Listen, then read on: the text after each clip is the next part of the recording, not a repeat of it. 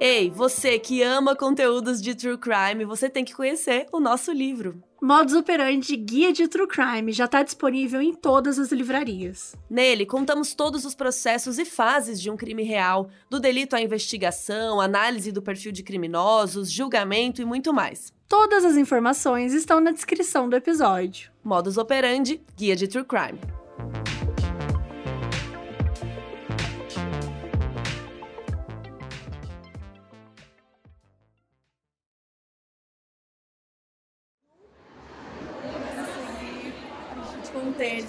De extrema violência e não é recomendado para pessoas sensíveis.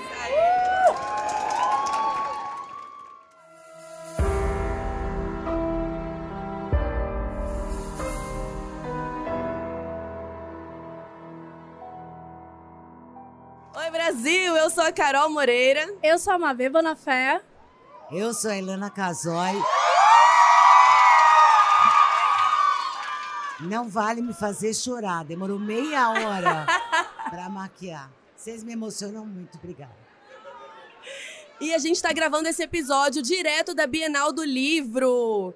E hoje a gente vai conversar, como vocês já notaram, com a Ilana Casoy, que é escritora de true crime, criminóloga e muitas outras profissões que a gente vai falar aqui hoje também. E esse bate-papo incrível só tá rolando por conta do Submarino, né? Que é nada mais, nada menos que o patrocinador oficial da Bienal do Livro de 2022.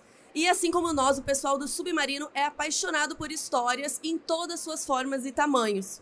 E é por isso que acessando o site ou baixando o aplicativo, você consegue encontrar vários dos livros aqui da Bienal e não só de true crime. Sim, de qualquer gênero, ação, romance, biografia, o que, que você quiser, tá aqui. E claro que o nosso livro Modus Operandi Guia de True Crime também está na Bienal, né, do livro 2022 e também está aqui no Submarino. Então é isso, gente. Vamos conversar agora com a Ilana. E a gente queria saber muito da sua experiência que você estudou fora. E tem muitas experiências aí fora do Brasil. E a gente queria que você contasse um pouquinho como foi. Olha, foi uma experiência muito diferente. Além de, eu, de parecer que eu estava vendo um filme, né, gente, de CSI. Uh, ah, acho que eu estava, um episódio. Tanto na parte prática, porque lá eu pude ter o que, que era é, o curso? Então, teve vários. Ah. Um deles era bem prático. Aprender a fugir de bandido ou caçar um deles na direção. Curso de tiro. E uma coisa incrível que eles uh, proporcionaram. O treinamento lá de policiais conta com situações virtuais. Gente, isso é, é eu matei um refém no meu, na minha vez que aparece numa tela, assim. Não é uma tela, é, você está dentro da ação e você tem uma arma ligada uh, virtualmente em todo esse filme. E você tem que decidir numa situa várias situações. Por exemplo, a situação que eu era de um refém, eu demorei, porque você realmente você titubeia, ah, tá levando a pessoa, atiro agora, atiro daqui a pouco, vou esperar uma posição melhor, pau. Morreu o refém. Outra situação que foi incrível foi estar tá numa garagem de um shopping e um cara tá assaltando a, o caixa eletrônico. Aí, aí o policial, eu, chegava, você rende o cara, o cara levanta a mão, o cara te olha, aquela situação tensa. Você olha o cara, aí o cara foi, foi pôr a mão no bolso, atirei. Era a carteira dele de identificação. É por isso que você é escritora e não policial. Então, não nasci bem para estar tá na rua, né? É, por, meio por aí. E, e, por outro lado, a parte mais uh, de, de, estudo mesmo, uh, eu conheci o sistema americano, mas também tive uma experiência super traumática, porque um promotor americano foi contar um caso dele para a gente, classe, que estava lá, para os alunos, e convidou, eu estava até com meu filho, Marcelo Feller, a gente estava junto fazendo esse curso, e ele convidou a gente para ir na, na audiência que tinha na, no dia seguinte, ou dois dias depois, de um rapaz menor de idade que uh, emboscou e matou uh, um, cara que ele conheceu na internet e foi condenado, ia se definir a sentença. E uh, a gente foi nessa audiência, o promotor estava até mais, mais ameno, mas chegou na sentença, ele falou: olha, como eu relembrei esse caso que eu já estava mais morno, ferveu meu sangue de novo, eu peço perpétua. É, não, não teve. E a gente se sentiu super culpado, então, de ter discutido tanto o assunto. E foi uma cena muito difícil, porque lá a mãe da vítima falou, é, pediu a pena máxima, mas o que, o que. Claro que eu me emocionei com ela, mas, a, aliás, vocês falam uma coisa que eu acho engraçada, que é a, pessoas sensíveis não devem ouvir. Eu acho que só as pessoas sensíveis se interessam em ouvir. Eu acho isso, que sensíveis somos nós, que temos ouvidos, que ninguém quer ouvir, ninguém quer ver. É muito doloroso. E esse promotor, é, a, a mãe da, do assassino, pediu para o juiz para ela dar um último abraço no filho, porque lá não tem contato mais. Lá não tem o domingão, a visita, é sempre por vidro. E o juiz negou, porque ele disse: a mãe da vítima não pode mais, então a senhora também não pode. Então, cara, é, é, bem pesado e bem chocante, mas ensina muito para gente. Você aprende também a não só desvalorizar o sistema brasileiro, mas valorizar aquilo que é bem mais humano aqui do que lá. É. É porque lá, às vezes, as visitas do, nos presídios não tem contato. Não, às vezes físico. não, não tem. É, porque é, tem é alguns regra. que tem. Eu não sei que estado, né? Bom, eu tava na Flórida, né, Flórida. gente? Flórida tem pena de morte, ponto. É. Depende é do isso. estado. Mas tem alguns estados que eles podem se encontrar, mas não pode nem abraçar, né? Tipo, pode tocar. Abraça, isso que ela queria. Ela queria um último abraço. Agora, cena de crime que eu fui também lá, porque eu fiz ronda com colete à prova de. Foi incrível. Todos os que cursos. Que curso é esse? Como faz? Onde... Eu te mando depois. Quem quiser, depois eu mando no Instagram. Nem sei se ainda existe, mas assim, fiz ronda. Que dentro legal. dos carros, eles têm banco de dados de tudo. Então, eles pegam um carro andando que está com a lanterna queimada, já puxa a ficha. Se tem ficha criminal, se não tem aonde. Enfim, eles sabem tudo da pessoa. E, e atendiam. Teve um local de crime eu nunca andei num, nem numa viatura no Brasil num carro tão rápido, porque lá são aquelas autoestradas de não sei quantas. Então o cara mete o pé que você fala, vou morrer. Tava com aqui, a sirene ligada? Vou morrer, é claro. Era uma cena de crime sirene. de verdade, não era simulado? Não, não, não. A gente estava jantando, eu ia experimentar jacaré, que eu nunca tinha comido. Flórida. Quando, nunca comi jacaré, achei que deu o maior azar. Lá em Cuiabá tem. É? Não, Lá em Cuiabá tem, que eu sou de Cuiabá. Ah, então, mas eu nem comi, porque aí foi uh, deu essa cena de crime. Era um, eles estavam era a hora que todo mundo estava jantando, levantou todo mundo, cada um foi para o seu carro. O capitão lá da vez me puxou, falou: Não, você é convidada, vá, vamos comigo. A gente chegou na cena do crime. Em seis minutos, tinha um helicóptero para pegar uma, a vítima que não tinha morrido, ela sobreviveu, de uma tentativa de homicídio. Chegou o CSI, chegou todo mundo. E eu, assim, não tô né? acreditando. Era um subúrbio, nem era um bairro que você fala, nossa, era no Morumbi, né? Não era, era num subúrbio. E, uh, e eu não pude entrar no local de crime, porque a, a, lá responde criminalmente o policial, o primeiro policial que chega no local, ele responde se for invadida, se alguma coisa estiver errada no local de crime, ele tem que isolar aquilo. Então ele perguntou para mim: não tenho nada contra a senhora entrar. A senhora vai estar aqui para depor depois, se der algum problema?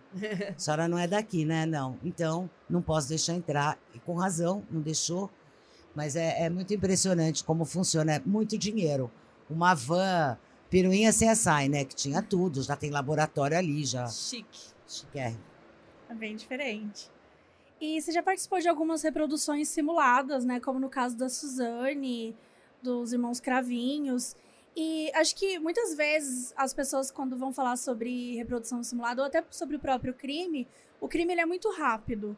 Né? Então a gente não, não entende como é que funciona. E essas reproduções simuladas, elas duram horas, né? Elas duram bastante tempo. Você podia contar um pouco na prática? Eu fiz uma há pouco tempo de Acho uma... que é legal explicar o que, que é também. Vou explicar. É, eu fiz uma há pouco tempo de uma mulher que teria ou não matado o marido. Ela dizia que ele sofreu um acidente que ele caiu em cima de um de alguma coisa que ela não sabia, que ela não viu, e uh, se acreditava que ela matou uh, o marido.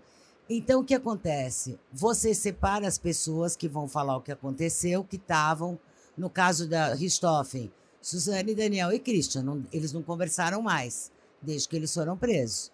E cada um vai contar a sua versão. Nisso, a polícia pode entender e vai muito devagar, né, gente? Porque para para fotografar, para. Mas aí você pegou, estava onde? Estava atrás, estava na frente, você subiu, você desceu. Então, uh, vai tudo numa câmera lenta e, e, tudo sendo registrado. E aí você encontra, ou não, uh, contradições entre aquelas pessoas que estão lá. Ó, essa mesma que eu fiz da mulher, não faz, faz pouquíssimo tempo, uh, que teriam matado o marido, tinha, porque chegou a vizinha, chegou o pai, chegou o irmão. Então, cada um fez separado. E aí você vê que, quem que está falando, como se, que posição você ficou, mas você ficou no pé da escada, você não subiu? Que posição que ela estava? Ela tava, ela dizia que estava com ele no colo, ela estava? Mas não pergunta isso, espera eles mostrarem. O grande risco é induzir. Uh, hoje, advogados bons, por exemplo, uh, que conhecem muito de reprodução, acompanham muito atentamente para que não haja nenhuma pergunta desse tipo. Ah, mas ela disse que estava. Não, não, não pode. Então, para ser uma coisa. E para entender que tipo de pergunta está sendo feita ali para o próprio acusado, né? para poder ter minimamente um julgamento, não vou dizer justo, porque é difícil, mas mais justo. E deve ser muito difícil, porque eu não lembro o que, que, que eu fiz ontem, sabe? É como que você lembra como que você estava posicionado. Mas quando vai assim devagarinho, você acaba. É. Acaba. E quando você não lembra, você fala, não lembro, eu estava muito perturbada. Mas a polícia sabe fazer a perícia, tá a polícia, tá a perícia.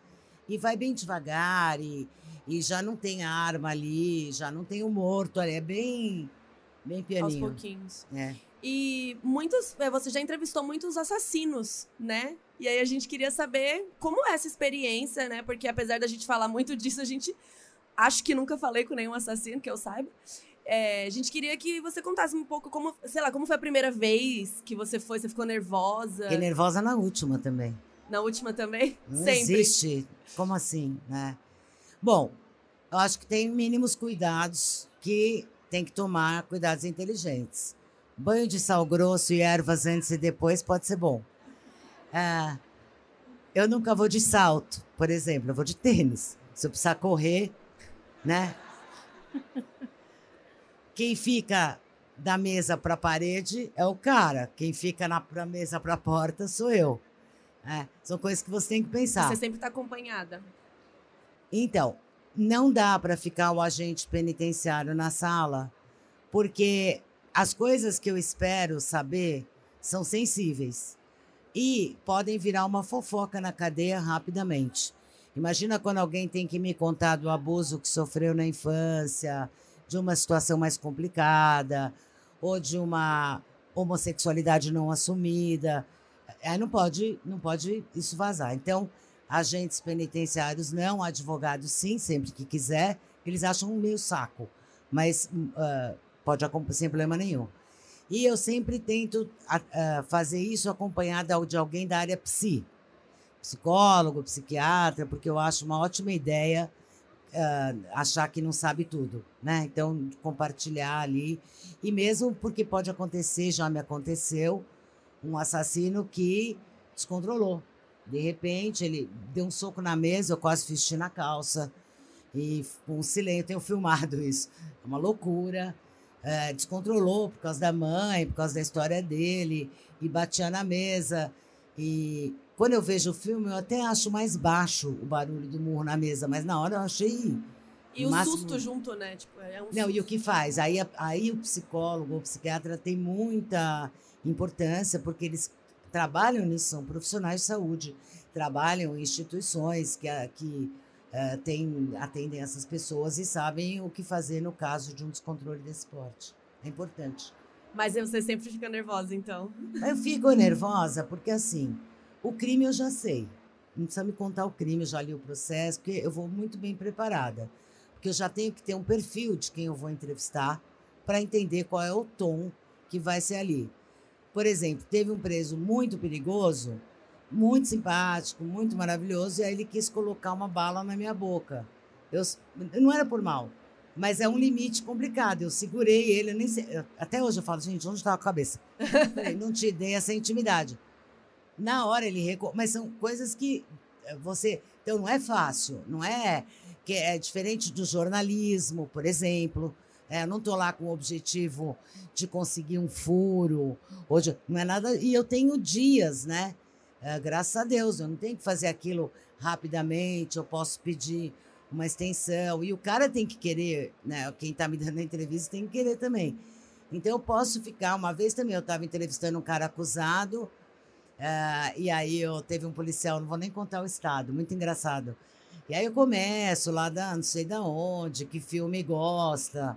O que eles estão fazendo aqui comigo, né? Qual, a Isa, tudo muito tranquilo. E aí o, o policial foi ali na porta e falou, doutora, vem cá, vem cá. Aí eu fui lá, falei, fala, ele falou, vai comer um pão de queijo, um cafezinho, me dá meia hora. Não, vai ser muito mais rápido. Eu sei que vai ser mais rápido, uh, mas não vai ter aquilo que depois eu preciso. É isso.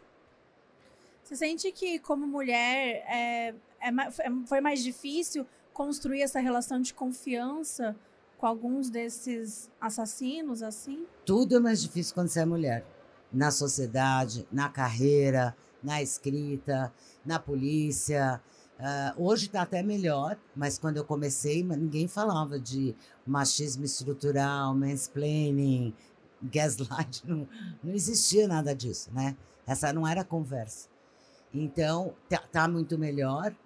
Uh, e com eles, depende, viu, Mabê? Porque uh, tem alguns assassinos que eu entrevistei que nunca mataram uma mulher e nem Deus me livre. Então, eu estou num lugar mais seguro. Ou que levantam quando eu entro na sala e puxam a cadeira para eu sentar. É, pode ser um pouco surreal. É, e tem o, eu já entrevistei um outro que era um, um matador estuprador em série, desprezo absoluto pela mulher, absoluto.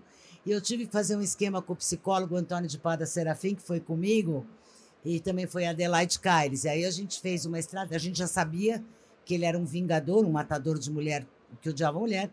Então a gente fez um esquema que assim, tinha uma cadeira mais imponente na sala. Quem sentou nessa cadeira foi o psicólogo. Lógico, se eu sentar, ele não vai falar nada.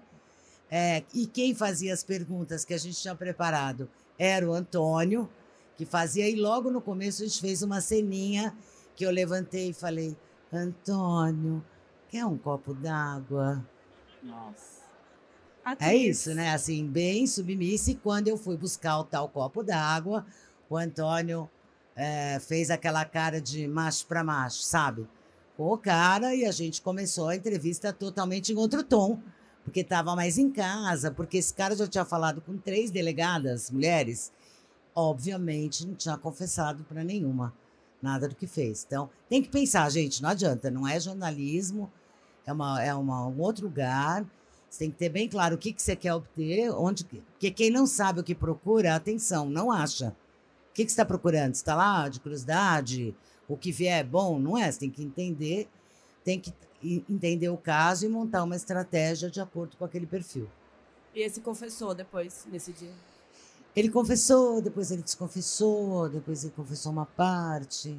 Mas para mim o que ele falou deu o meu convencimento principal, inclusive de entender a assinatura dele, entender como que ele, por exemplo, ele falou uma hora assim, aí eu verificar as mulheres vivas, as que ficaram vivas tinham muitos hematomas na cabeça, no rosto.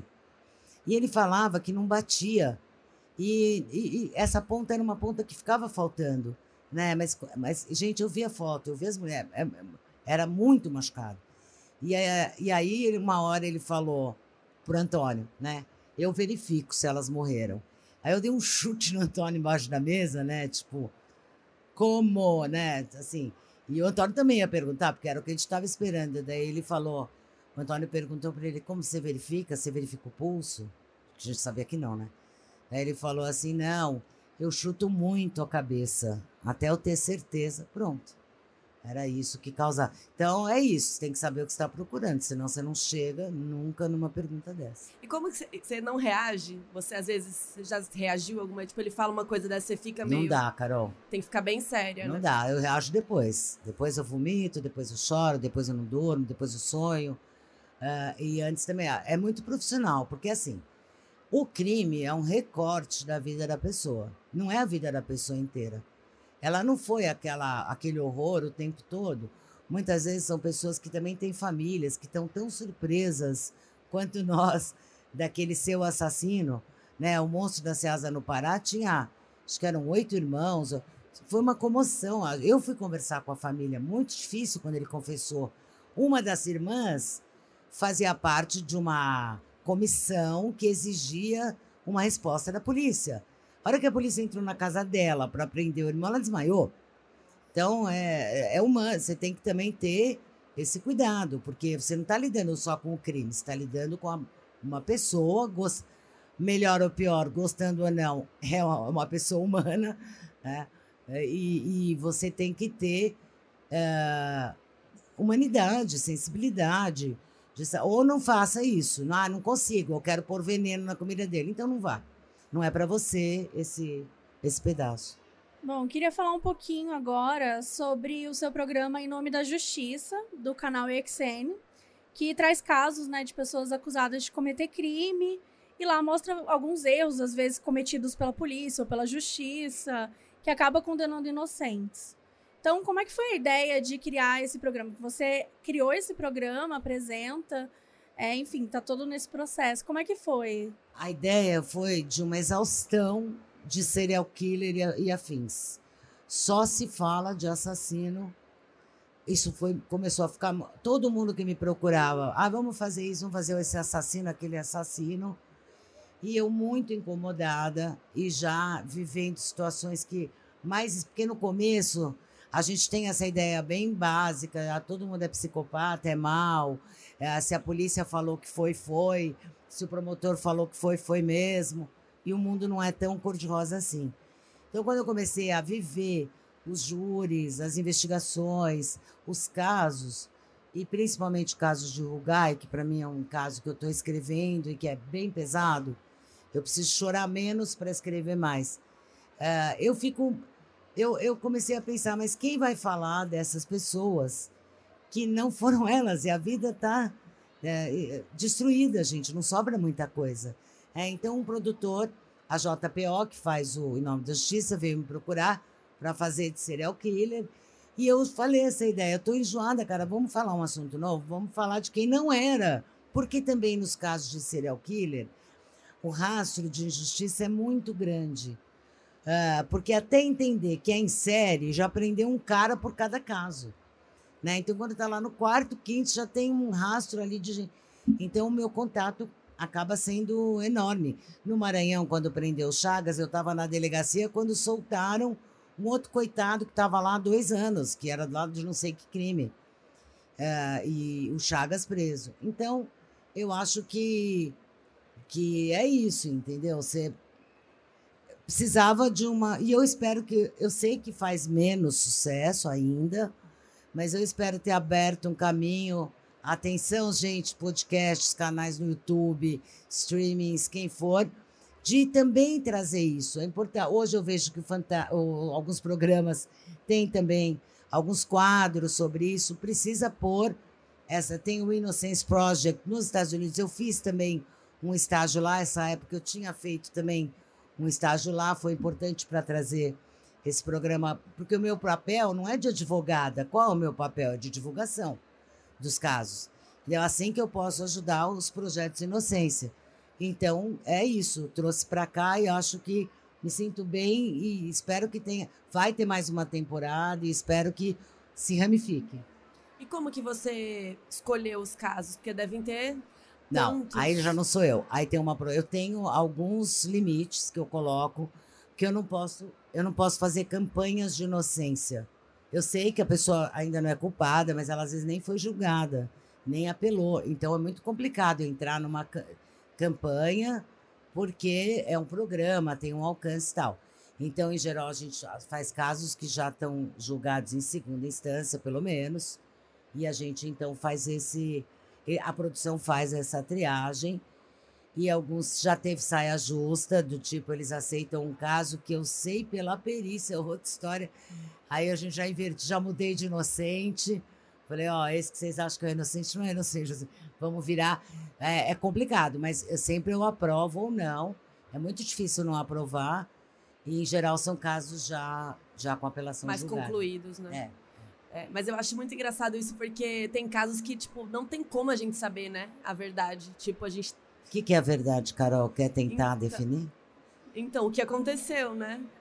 O que Eu aconteceu? costumo dizer assim: eu não preciso saber o que aconteceu. Tem dúvida suficiente? Não vai dar para condenar. Isso. É simples assim. Não precisa. Ah, não quero ter nenhuma dúvida? Ah, quero ter uma, uma outra. Agora, eu, eu tenho tanta dúvida, é absolver. Prefiro mil vezes, como diz o a entrada do programa, é, prefiro um condenado solto que um inocente preso. Que aí é mais uma vítima que você está mais fazendo por injusto. aquele crime. E tem vários casos que o reconhecimento por foto, às vezes, é a única prova que liga né, o suspeito a um crime. São Paulo não pode mais. E, e tá rolando. É uma polêmica, São né? Paulo, É uma- já em segunda instância, não pode mais ser a única prova. Já tem uma decisão dos desembargadores nesse sentido. Agora, vocês já fizeram reconhecimento de alguém? É incrível, né? Eu fui numa delegacia fazer de um assalto que eu fui vítima numa loja. Gente, me puseram numa parede que tinha um buraco assim, sabe, formão, quando você quer? E eu olhei lá no buraco, aí tinha três algemados e dois policiais. Quem que era para eu reconhecer? Um dos algemados. Então, claro, existe já. Agora, nos Estados Unidos, isso depois de uma história que depois vocês quiserem procurar, que é Picking Cotton. É um um clássico americano, tem no YouTube vários depoimentos deles. É uma mulher que foi estuprada na casa dela. Ela fez questão de guardar todas as características, tudo que ela podia, que a única sobrevivência dela era acusar esse cara. Um cara é preso, reconhecido por ela em reconhecimento fotográfico. Ela vai nos júris, ele teve dois. Ela reafirma no júri, foi ele, foi ele. O cara desesperado, é o Cotton, né? Robert Cotton, se não me engano. Desesperado, é condenado e depois que ele está 11 anos preso, que já desenvolveu o DNA também, ele pede confronto. O DNA não é o dele. E aí aparece um sósia dele preso em outra cadeia Parecia mesmo. Parecia mesmo. Mas imagina ela, ela viveu um drama horrível de ter Nossa. feito essa injustiça. sim. E ela procurou ele pedindo perdão, e não só ele perdoou, como hoje eles juntos dão palestras pelos Estados Unidos sobre reconhecimento fotográfico. Bacana.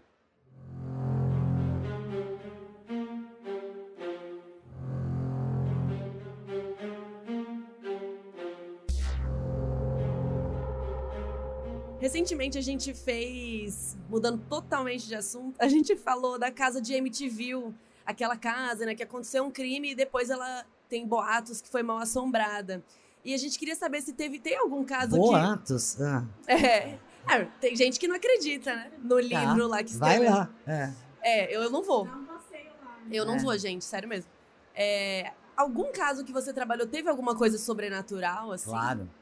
Pelo Lógico. visto você acredita, né? Você falou de banho de sal Não, grosso. não. Você acredita Eu em acredito coisas? em tudo, gente, tudo. Eu não dispenso nada. Né? Vou de Buda, Maomé, Jesus, Deus, sou judia, banho de sal grosso, erva, vela preta, vela branca. Pode me mandar receita. Adoro. Olha, eu tive dois casos meus que isso entrou, que eu achei assustador, mas fiquei feliz. Um Espera, vamos. é, um Vamos foi lá. uma, o caso do monstro da Ceasa, que a mãe de uma das vítimas, quando eu entrei na sala, ela estava na sala de espera da delegacia, eu não, não percebi muito ela, eu, fui fumar. Ela me viu fumando lá no terracinho, entrei de volta e ela estava na sala. E ela chorava, ela tremia muito. E aí eu tive que acalmá-la. Eu falei, me conta, o que, que foi, né? Ela falou assim: olha, eu fui num centro de Umbanda e fui atendida pela cabocla Jurema. E a cabocla me falou assim: a- a- esse menino estava. não acharam o corpo dele, tá, gente? Ele estava desaparecido. E essa cabocla falou para mim que quem ia devolver a identidade do meu filho, que ia achar o corpo dele, era uma loira que pitava muito. E aí. Essa pergunta era bonita. É você. Cara, não. Mas aí foi assim. é, eu entendi a emoção dela, porque realmente não era uma cena.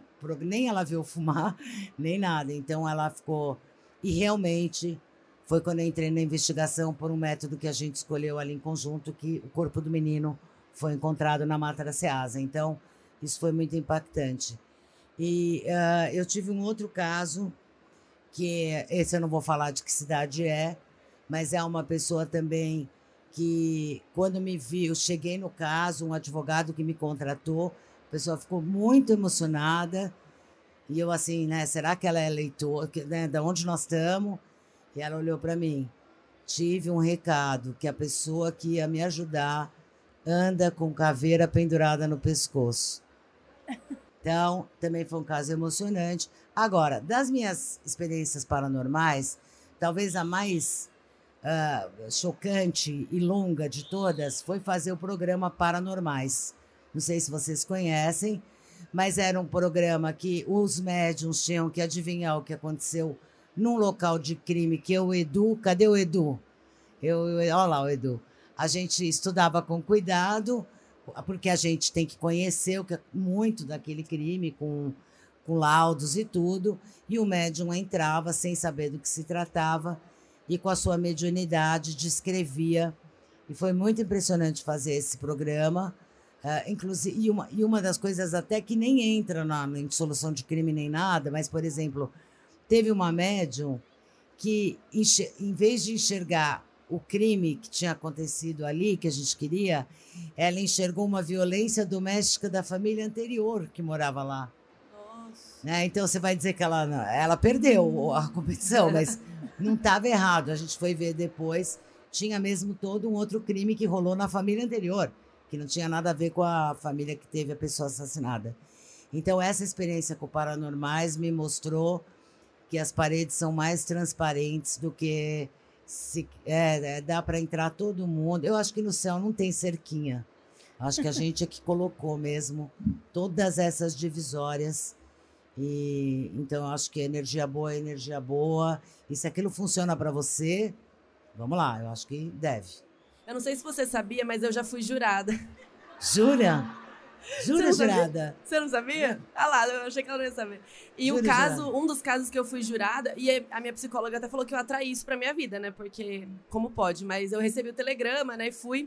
E o caso que eu fui jurada, o, o moço matou um amigo com várias facadas e ele falou que ele estava possuído por uma entidade. Ah, super bom quando cai na minha mão, adoro. Que não foi ele. Adoro, o diabo tem costas largas, gente. Já aconteceu alguma assim perto? Sim, ah, todo mundo, mas assim, Aí eu sempre respondo igual.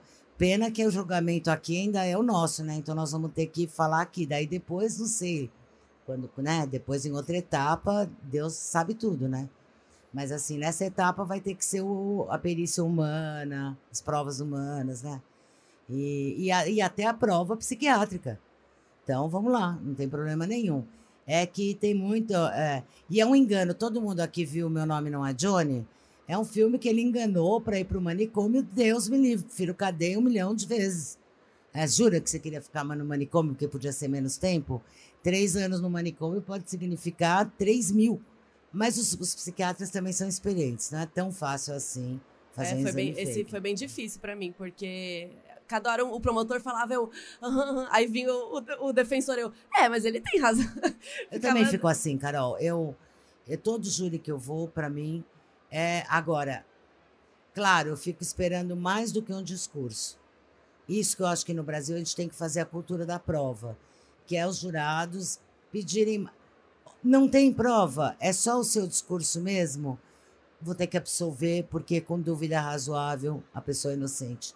E a hora que o Brasil começar a fazer isso, a perícia vai, vai ter que fazer tudo mais direitinho, que não dá para jogar lá. Então, ah, ele é, o caso do Gil, foi um debate que eu chorei, porque assim, não foi a promotoria não falou de nenhuma prova.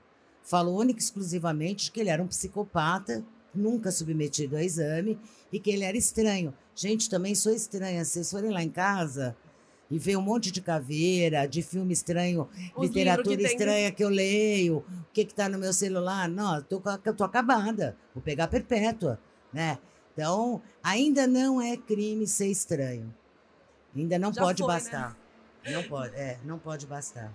E a gente tem uma perguntinha da Operander Patrícia, que ela perguntou se tem algum livro, aliás, qual o livro que mais te deu perrengue para escrever? Até judicialmente, às vezes? Algum... Nunca, nunca, nunca tive problema. Cara, eu não sei, cada um é um perrengue em si, né? Eu acho que o do Gil está sendo. Eu acho que é o mais difícil, porque é um caso julgado em 2013, acabou ano passado. Então já começa assim, quase 10 anos para ter um fecho. Porque eu não queria escrever um, um júri e daí ter outro júri. Então eu tive que esperar. E porque mexe muito comigo, porque os casos de família, e esse vai, vai fazer parte, você tem o Richthofen, que eu trabalhei, eu acompanhei pela perícia e polícia, minha, minha primeira aproximação. Depois você tem o Nardoni, que eu acompanhei pela promotoria, e o Gil eu acompanhei pela defesa. Então, isso dá um, um giro 360 na, na, no meu próprio entendimento. E quando eu cheguei na defesa, eu vi como é desigual, como é difícil ser defesa num país muito intolerante, num discurso muito intolerante. Então, é, é, as dificuldades, a falta de dinheiro do Estado também, provas que você queria que não foram feitas, que não podem ser feitas. Então, eu acho que e escrever tudo isso, eu não estou fria, ainda mais que ele foi condenado. Então, cara, como assim que ele não estava no local do crime na hora do crime, não absolveu, e os Nardoni estavam no local e na hora do crime, e é o, o mesmo telefonema que condenou os Nardoni com Glória não absolve Gil. É a mesma prova, é igual. Então, eu realmente. Uh, é, talvez perrengue, entre aspas, seja isso.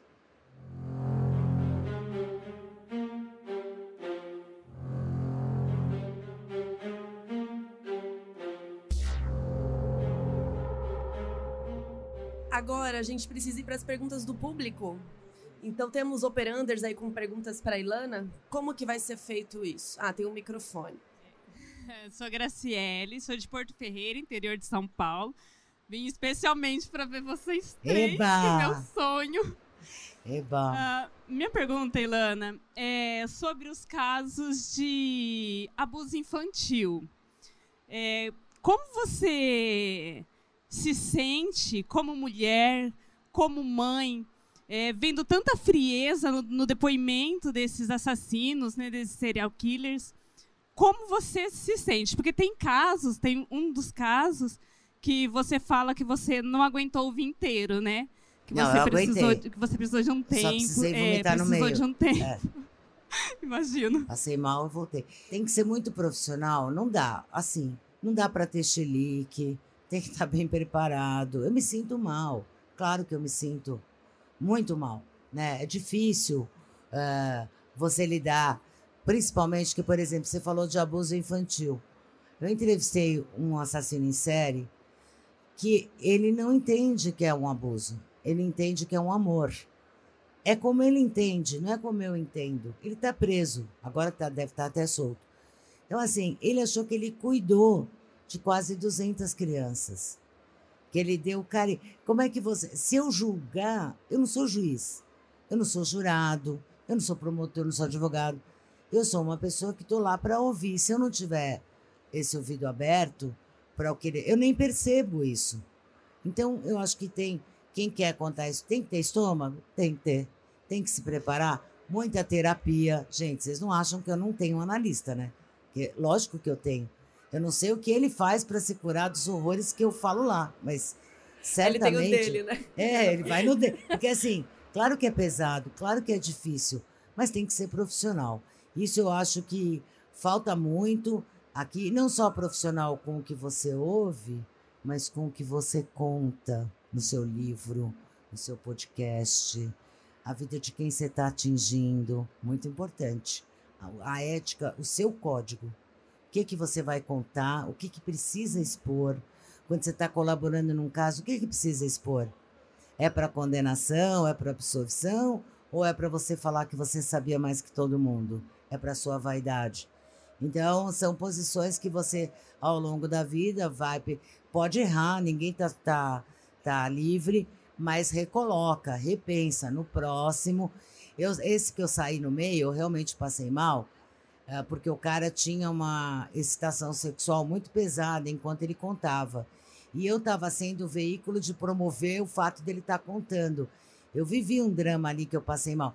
Mas assim, nunca mais me aconteceu de eu passar mal no meio. Eu vou passar mal antes e vou decidir, ó, isso aqui não vai dar. Eu não, não vou encarar. É isso. Obrigada. Quem mais tem pergunta? Ali. Oi. Boa tarde, meu nome é Elissa. Eu queria saber se você já foi atacada no, em alguma penitenciária. Nunca. São todos comigo, me tratam super bem, é, levantam para eu passar, puxam a cadeira para eu sentar, se preocupam se eu quero água, é, me tratam com a maior delicadeza. Nunca tive um, um, uma coisa. Já tive esse, por exemplo, que surto, se descontrolou, mas nada contra mim. Uh, já tive mais medo da minha fantasia do que da realidade que aconteceu ali. Nunca, nunca tive problema desse tipo. Vermelhona! Meu Deus, eu tô muito emocionada. Calma, mulher. Respira. É, Respira. Eu sou muito sua fã. Tô muito, eu sei, muito, eu te nervosa. sigo também, beleza. Eu queria saber como tu definiria essa atração que algumas pessoas, inclusive eu, sentem por true crime e serial killers. Porque para mim é um sentimento muito ambíguo. Houveram épocas que a minha mãe ficava desesperada quando eu comprei o Arquivos, ela ficou super assustada. Às vezes ela assistia comigo, inclusive te assistia, só que às vezes é um sentimento muito estranho. Eu, particularmente, não consigo definir de onde vem essa, essa atração e eu queria saber a tua opinião como especialista. Eu acho normal. Você vê? Eu acho normal. Eu acho que é, quem tem muito preconceito, isso vale para tudo. Se você tem preconceito com interesses, você também tem nas outras coisas. Então, eu sempre presto atenção nos preconceitos. Ser estranho não é que. Eu não vou dizer que a gente é comum. Nem você, nem eu. A gente não é comum. Mas ser comum pode. É, e a gente acha o nosso lugar e, e vai se rodear de pessoas que entendem. Eu acho que nem todo mundo é capaz de buscar uma informação, de ter o interesse, enfrentar a curiosidade que tem é, e aguentar as consequências disso, porque às vezes a gente lê coisas muito pesadas. Quem não consegue de boa também, vai lá no podcast delas, vai na Vermelha, vai em mim, né? Resolve de outro. Ah, eu jamais ia querer estar cara a cara com deles. Beleza, não precisa, tem, tem quem possa. Agora, eu acho que quem tem esse estofo, essa coragem, é, gente, meu pai dizia uma coisa ótima, né? Quem diz que não tem medo mentiu, né? Todo mundo tem medo, eu também tenho. Mas eu, vou com medo mesmo, porque a, a, o saber para mim é maior do que qualquer preconceito. E eu tenho um monte de amigo que já falou para mim: ah, eu nunca vou ler seu livro, é só para ele estar tá na prateleira porque você é minha amiga. Lamento, lamento.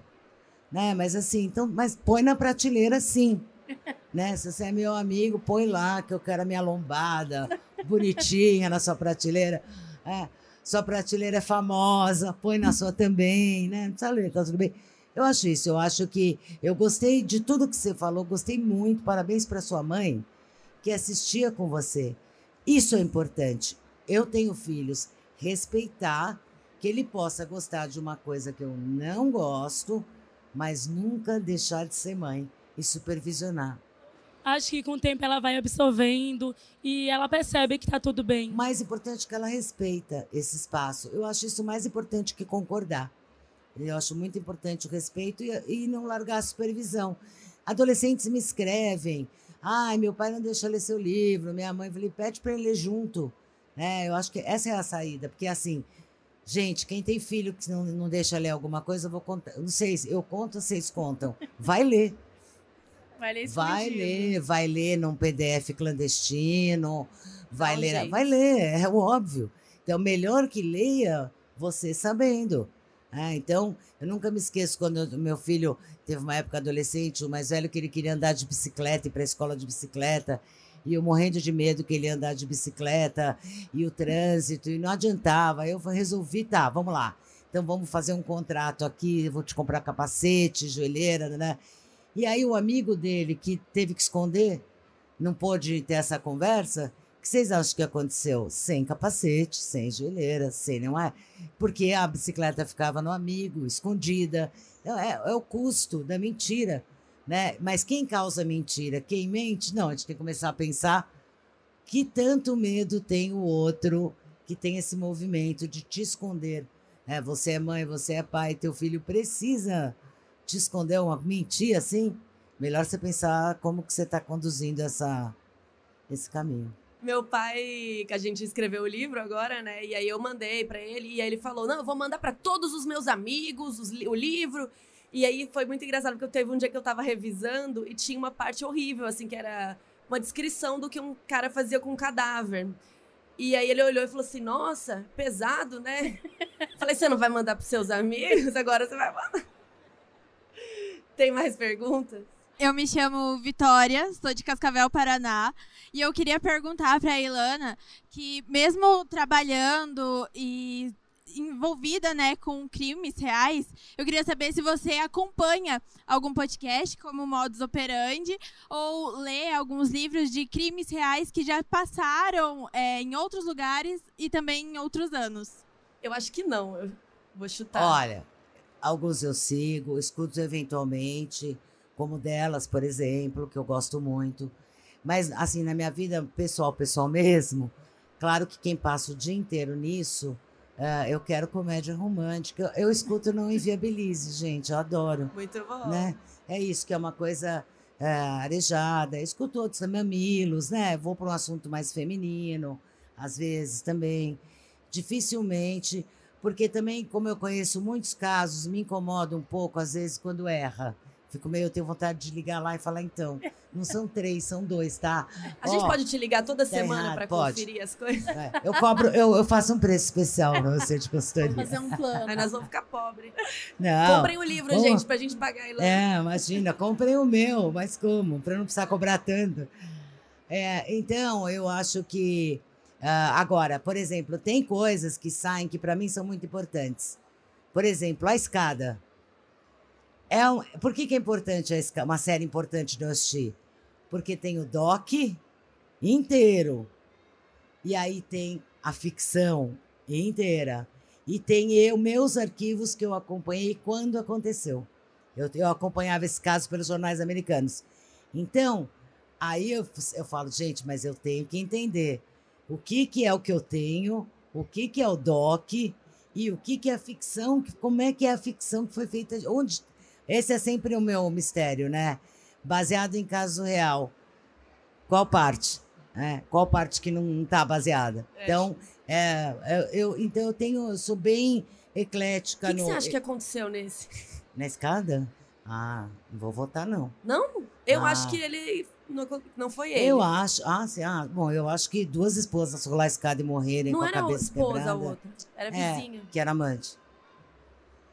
Que história é essa, lá? Na Alemanha, disso, na Alemanha é o que se disse na época.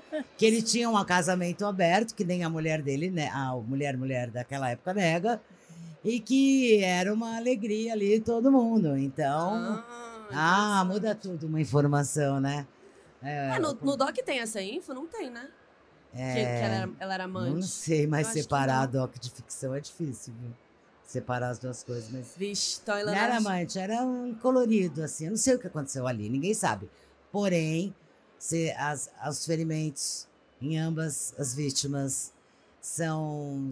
Agora, se eu tivesse no júri, eu acharia dúvida suficiente? Não sei. Mas que foi bem ruim ele esconder a da Alemanha, foi. E o que, que, você acha da coruja? Ah, eu acho maravilhoso. Eu acho maravilhoso, mas o caso está encerrado, né? É, mas a teoria eu acho muito boa da coruja. Eu acho também, eu fico estudando mil anos, tudo bem.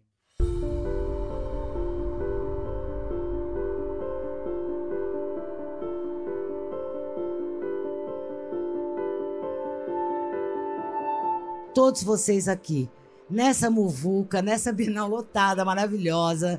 Vocês saíram da casa de vocês, ó. Obrigada. Fizeram a minha felicidade. Sempre que eu lembrar, sempre que eu quiser buscar um momento feliz, nos muitos infelizes que eu acompanho, que não são meus, mas que muitas vezes eu acompanho, eu vou fechar o olho assim e lembrar disso. Foi demais. Obrigada. Ai, obrigada, Lá. Obrigada a todos os operanders que vieram aqui. E as meninas, né? Que imagina, a gente Ah, já é, falou antes, depois, durante. Mas é Obrigada isso, as demais, meninas são uma Ilana. força não só para mim, mas para quem é da área, porque põe esse assunto em pé e com muita seriedade e profissionalismo e carregam essa bandeira comigo, que é difícil. Tem muita gente que carrega meio mambem, sabe? Vocês carregam ela muito imponente. Obrigada. Para as duas. Obrigada. É, aliás, a gente tá em top 3 podcasts mais ouvidos do Brasil Ai, que linda. essa semana. Muito bem. Muito bom. Obrigada, gente. Obrigada, obrigada.